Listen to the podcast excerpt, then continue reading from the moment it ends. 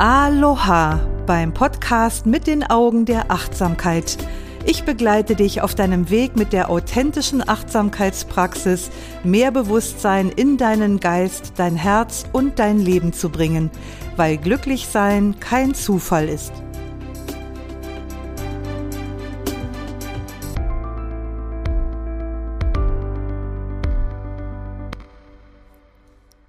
Ich bin Doris Kirch Achtsamkeitslehrerin und Ausbilderin und ich freue mich, dass wir heute wieder ein wenig Zeit mit der GfK, mit der gewaltfreien Kommunikation nach Rosenberg verbringen. Und für diejenigen, die neu dazugekommen sind, ich habe in den letzten drei Folgen eine Einführung in die GfK gegeben und heute beschäftigen wir uns mit der letzten der vier Komponenten der GfK, den bzw. dem Bitten. In den letzten beiden Folgen habe ich darüber gesprochen, wie wichtig es ist, unsere Gefühle und Bedürfnisse zu erkennen und sie nach GfK-Weise zum Ausdruck zu bringen. Denn je mehr unser Gegenüber unsere Gefühle und Bedürfnisse hinter unseren Worten versteht, desto größer ist die Wahrscheinlichkeit, dass wir mit unserem Anliegen richtig verstanden werden, dass wir einen offenen, freundlichen, klaren, authentischen und auch zielführenden Austausch mit anderen haben werden und dass wir vom anderen bekommen, was wir uns von ihm wünschen. Und da sind wir dann auch direkt schon beim heutigen Thema Bitten um das, was wir uns wünschen. Hier geht es um die Erfüllung unserer Bedürfnisse und die hängt tatsächlich in beträchtlich hohem Maße von anderen Menschen ab. Und das glaubst du nicht? Na dann schau mal genau hin und du wirst staunen, in welch hohem Maße die Erfüllung deiner Bedürfnisse von anderen abhängt. Und ich denke, am Ende dieser Folge wird das nochmal sehr viel klarer werden und nochmal klarer wird es, wenn du das dann in deinem Alltag beobachtest. Ja, was ist es, das wir uns von anderen wünschen und wie bringe ich meine Wünsche zum Ausdruck? Und was mache ich, wenn der andere Nein sagt? Das schauen wir uns heute mal an. Kommunikation findet ja nicht im luftleeren Raum statt. Also wenn wir etwas sagen, dann bezwecken wir etwas damit. Wir sagen etwas in einer ganz bestimmten Absicht und meistens sind wir uns dieser Absicht gar nicht bewusst. Die meisten Absichten sind zum Beispiel, richtig verstanden zu werden oder eine Rückmeldung zu bekommen auf das, was wir gesagt haben oder auf das, was wir getan haben. Oder eine weitere Absicht ist, die zwischenmenschliche Beziehung zu einer anderen Person oder einer Gruppe zu verbessern. Und die allerhäufigste Absicht wird wohl sein, dass irgendjemand etwas tut, in Klammern, für uns tut. Und ob deine Bitten von Erfolg gekrönt sind oder nicht, das hängt davon ab, wie du deine Bitte formulierst. Und hier stellen wir uns gewöhnlich so unglaublich ungeschickt an, dass es wirklich an ein Wunder grenzt, dass uns nicht alle Türen vor der Nase zugeschlagen werden. Und das fängt bereits damit an, dass wir oft ziemlich genau wissen, was wir nicht wollen, aber selten zum Ausdruck bringen, was wir wollen.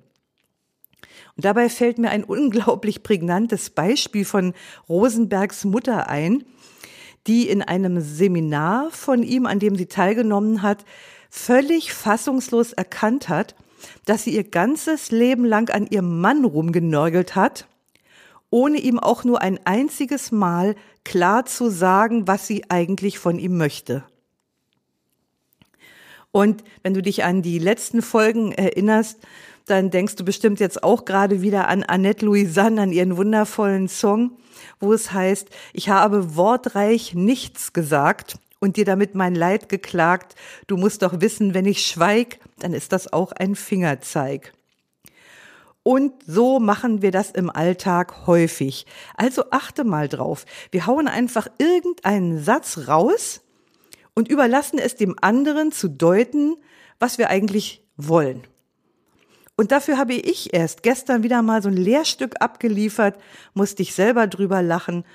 Also ich wollte zum Mittagessen eine Joghurtsoße machen und der Hauptgeschmacksträger dieser Soße ist Dill. Also habe ich Dill auf den Einkaufszettel meiner Tochter gesetzt und als sie aus dem Bioladen zurückkam, fehlte der Dill. Ihre lakonische Bemerkung, die hatten keinen. Mein nächster Satz war, das ärgert mich jetzt total, denn ich wollte uns diese schöne, leckere Dillsoße zum Brokkoli machen. Was tat meine Tochter? Sie ging verärgert in ihr Zimmer mit den Worten, ach, habe ich schon wieder mal was falsch gemacht. Und ich blieb zurück, so in einer Mischung aus Irritation, Enttäuschung und Verärgerung. Und dann wurde mir klar, dass ich zwar meine Gefühle und auch das Bedürfnis dahinter geäußert hatte, aber keine klare Bitte. Und die Gefahr ist groß, dass solch eine unklare Ansage bei dem anderen Schuldgefühle hervorruft, wie das bei meiner Tochter ganz offensichtlich der Fall war. Also ich hätte im Anschluss an das Äußern meiner Gefühle und Bedürfnisse fragen können, zum Beispiel, Schätzchen, bist du so lieb und fährst du noch mal in den Supermarkt? Vielleicht haben sie dort frischen Dill. Und mir wurde dann auch klar, warum ich meine Tochter das nicht gefragt habe, denn eigentlich weiß ich, dass sie vormittags fürs Studium lernen wollte. Und ich hatte einfach ein schlechtes Gewissen, sie darum zu bitten, nochmal loszufahren und nochmal im Supermarkt nach Dill zu gucken. Also habe ich mich verschwobelt ausgedrückt in der Hoffnung, dass sie von alleine drauf kommt, was ich eigentlich von ihr möchte. Und als sie das nicht gemacht hat, wurde ich sauer. Jedenfalls bis zu dem Punkt, an dem mir klar wurde, was hier gerade passiert.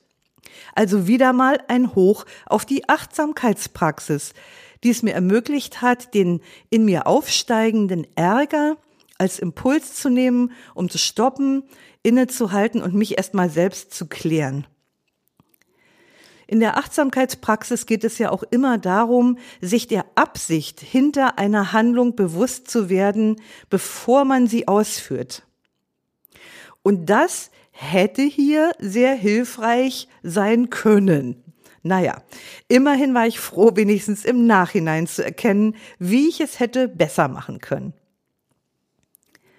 Im gewöhnlichen Sprachgebrauch spielen wir unbewusst oft zwischenmenschliche Spielchen, indem wir uns vage, abstrakt oder zweideutig ausdrücken, wie ich bei meiner Tochter. Und ganz witzig, Rosenberg illustriert das an so einem kleinen Bilderwitz. Also ein Mann ist in einen See gefallen und während er darum kämpft und strampelt, über Wasser zu bleiben, ruft er seinem am Ufer stehenden Hund zu, Lassie, hol Hilfe! Auf dem nächsten Bild liegt der Hund auf dem Sofa eines Psychiaters. Ja, so kann's kommen. Also statt uns unklar auszudrücken und lediglich anzudeuten, welche Gefühle, Wesenszüge oder Handlungen wir uns vom anderen wünschen, stattdessen sollten wir eine konkrete Handlung benennen. Also konkret bedeutet, dass der andere unmissverständlich weiß, was wir von ihm wollen und ich sag mal theoretisch in der Lage ist, es auch durchzuführen. Also stell dir jetzt mal vor, du und ich, wir sind in einem Raum und ich sag zu dir, bist du so lieb und schließt das Fenster? Kannst du das direkt umsetzen? Klar. Und wenn ich dich jetzt bitte, Kannst du nicht etwas achtsamer sein? Dann mach das doch mal. Sei doch mal jetzt bitte etwas achtsamer. Genau, du hast bestimmt jetzt auch gerade einen Knoten im Gehirn. Genau, es ist völlig unklar, was das meint, achtsamer zu sein. Oder ich könnte jetzt auch zu meinem Partner sagen, wäre schön, wenn du mal ein bisschen aufmerksamer wärst. Der Satz hätte vielleicht lauten können, Kannst du mir das nächste Mal bitte die Tür aufhalten, wenn ich voll bepackt reinkomme? Da haben wir eine klare Bitte, die der andere direkt umsetzen kann. Oder nehmen wir ein anderes Beispiel, so aus dem Berufsalltag. Teammeeting. Einer sagt, wenn wir so weitermachen, haben wir, haben wir Pflaumenpfingsten immer noch kein Ergebnis. Vielleicht ist das Anliegen dahinter das Bedürfnis nach einer Pause oder derjenige möchte vielleicht einen Vorschlag zu einer anderen Vorgehensweise machen. Also um eine klare Bitte zu äußern, hätte er im ersten Fall zum Beispiel sagen können, ich merke gerade, dass ich geistig erlahme und ein wenig frische Luft brauchen könnte. Wollen wir mal eben eine Pause machen? Oder er sagt zum Beispiel, wenn er jetzt eine andere Idee hat, ich werde allmählich unruhig, weil ich noch ein paar Terminsachen auf dem Schreibtisch habe und mir die Zeit davonläuft. Ich hätte einen Vorschlag, wie wir das Ganze schneller zu einem Ergebnis bringen könnten. Wollt ihr euch meine Idee mal anhören? Auch wieder eine ganz klare Bitte. Das ist also der erste Punkt. Formuliere deine Bitte so, dass sie in konkrete Handlungen übersetzt werden können. Oder dass sie in konkrete Handlung übersetzt werden kann. Und das erinnert mich dann auch nochmal an eine Szene von zwischen Diogenes und Alexander des Großen. Also Diogenes, das war ja der Philosoph, der in äh, so einem Wasserfass oder Weinfass gelebt hat. Und eines Tages kam der mächtige Feldherr Alexander der Große zu ihm und fragte ihn, ob er irgendetwas für ihn tun könne. Und Diogenes blinzelte nur hoch und sagte, geh mir nur ein wenig aus der Sonne. Das nenne ich doch mal eine ganz klare Handlungsaufforderung und eine ganz klare Bitte. Also der erste Punkt, formuliere deine Bitte so, dass sie in konkrete Handlung übersetzt werden kann. Und dann gibt's noch einen weiteren Punkt, bitten so auszudrücken, dass die Bereitschaft des anderen steigt, darauf auch einzugehen. Und zwar formuliere deine Bitte positiv, also nicht als negative Bitte. Das kennst du bestimmt auch, was ich eingangs schon sagte, dass wir so oft sagen, was wir nicht wollen, ohne dass wir uns darüber im Klaren sind, was wir eigentlich wollen. Aber damit ein anderer uns unterstützen kann in unserer Bitte oder sie erfüllen kann, muss er klar wissen, was wir eigentlich wollen. Und wie sehr solch eine negative Bitte zum Eigentor werden kann, dafür hat Rosenberg in seinem Buch ein schönes Beispiel. Eine Frau ist unzufrieden damit, dass ihr Mann so viel, so viel Zeit auf der Arbeit verbringt und sie sagt zu ihm, ich möchte dich bitten, nicht mehr so viel Zeit auf der Arbeit zu verbringen. Der Mann stimmte zu und meldete sich in der Woche darauf zu einem Golfturnier an.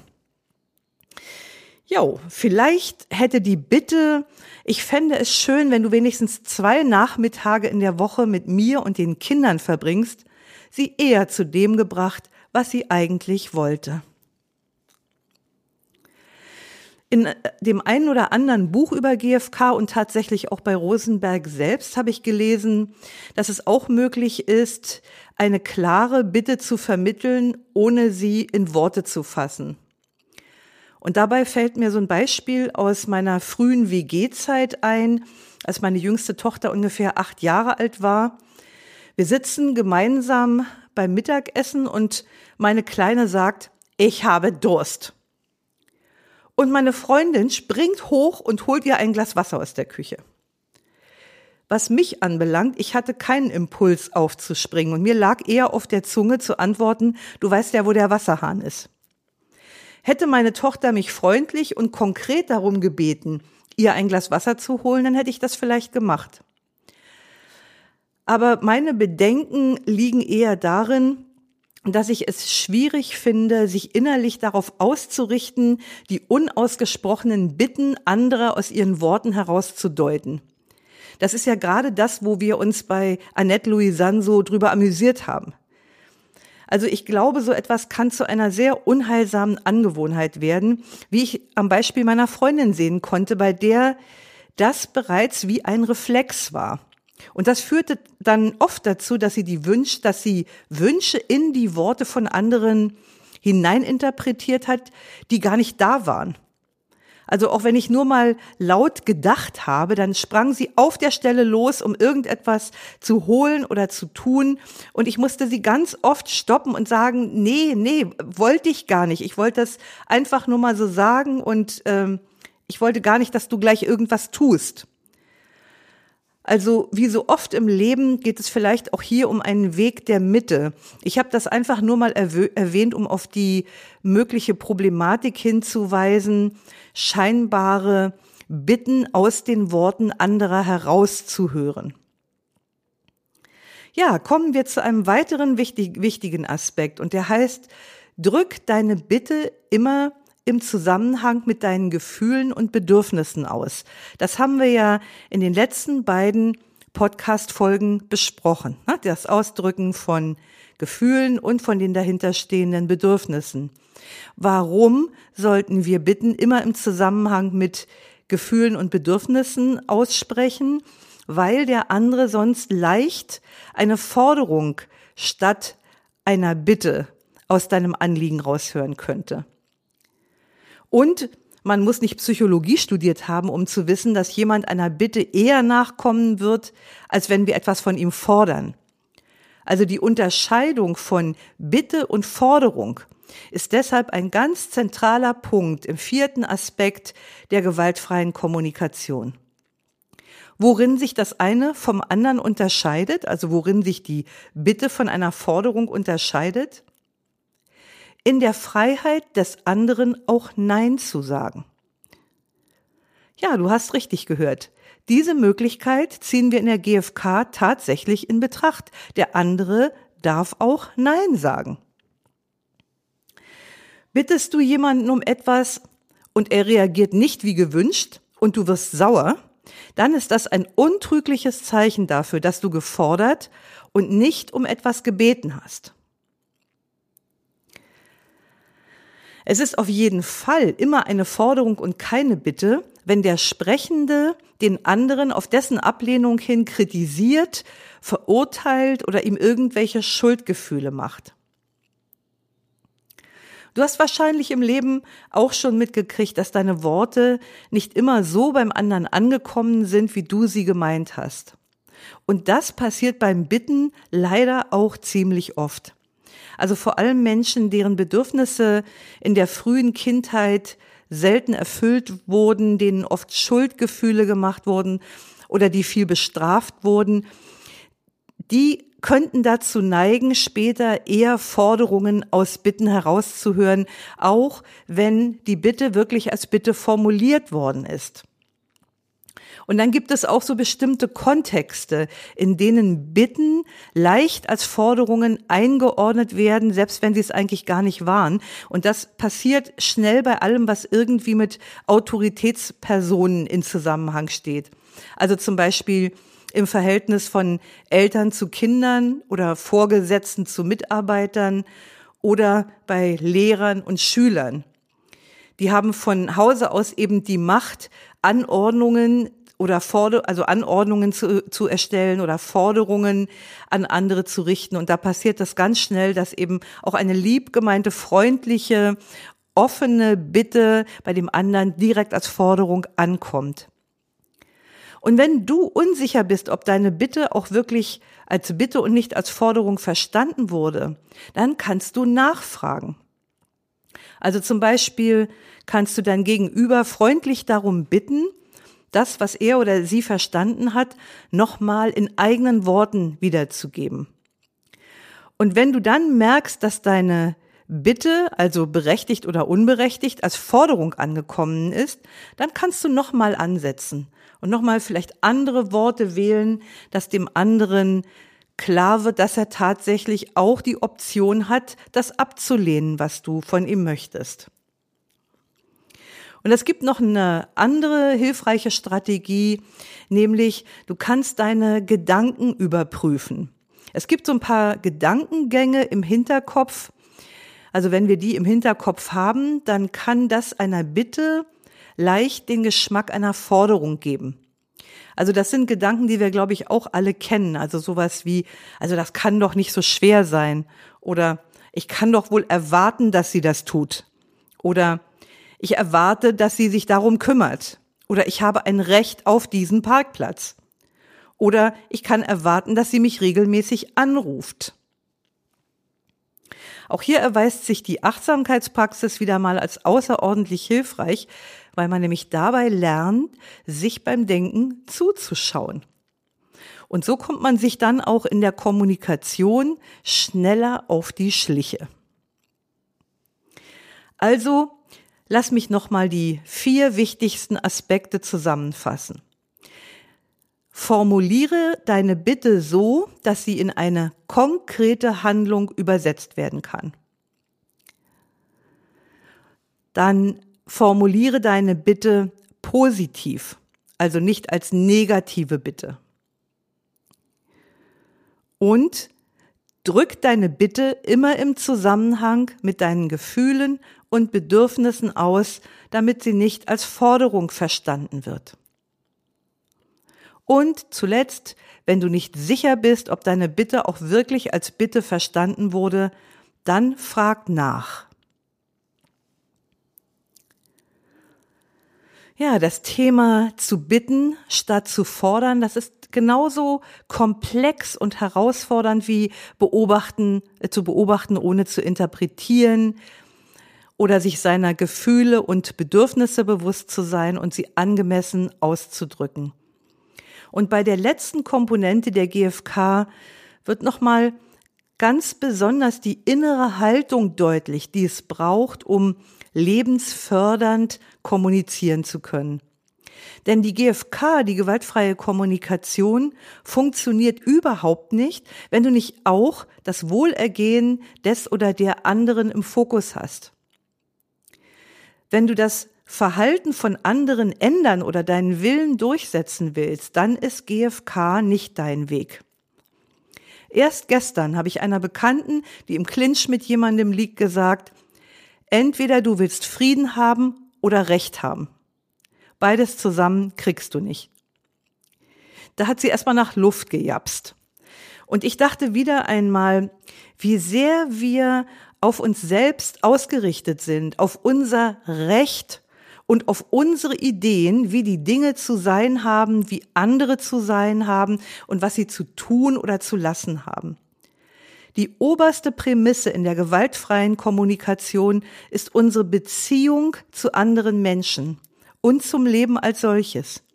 Und das schließt Kompromisse ein, Freundlichkeit, Mitgefühl und eine gewisse Hingabefähigkeit. Und du musst diese Voraussetzungen nicht mitbringen, aber du musst bereit sein, an diesen Eigenschaften zu arbeiten und sie zu kultivieren. Sonst ist GFK nichts für dich.